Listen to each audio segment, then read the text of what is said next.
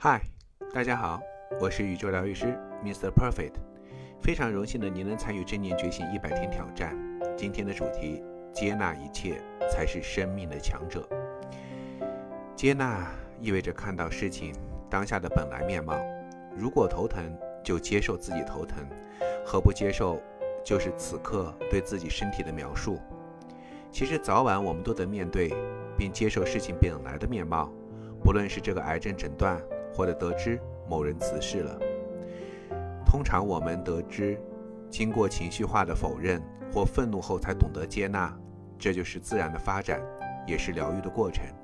事实上，我对疗愈的工作定义就是，如其所示，的与所有人事物达成和平协议。如果你过重，对自己的身体不太满意，而你必须达到理想的体重才能欣赏自己的身体，这可就不妙了。假如你真的不想落入令人沮丧的恶性循环之中，必须明了，即使过重，还是可以的爱自己。请记住，当下是你唯一拥有的时间，也是唯一可以让爱自己的时间。只有在当下，你才有机会开创新局。因此，在真正的改变之前，你必须接纳自己的本真实面貌。这是一种对自我慈悲与智慧的选择。当你开始这样想时，减重似乎就不是那么重要，却又简单多了。既有刻意培养接纳的态度，你就为疗愈铺路了。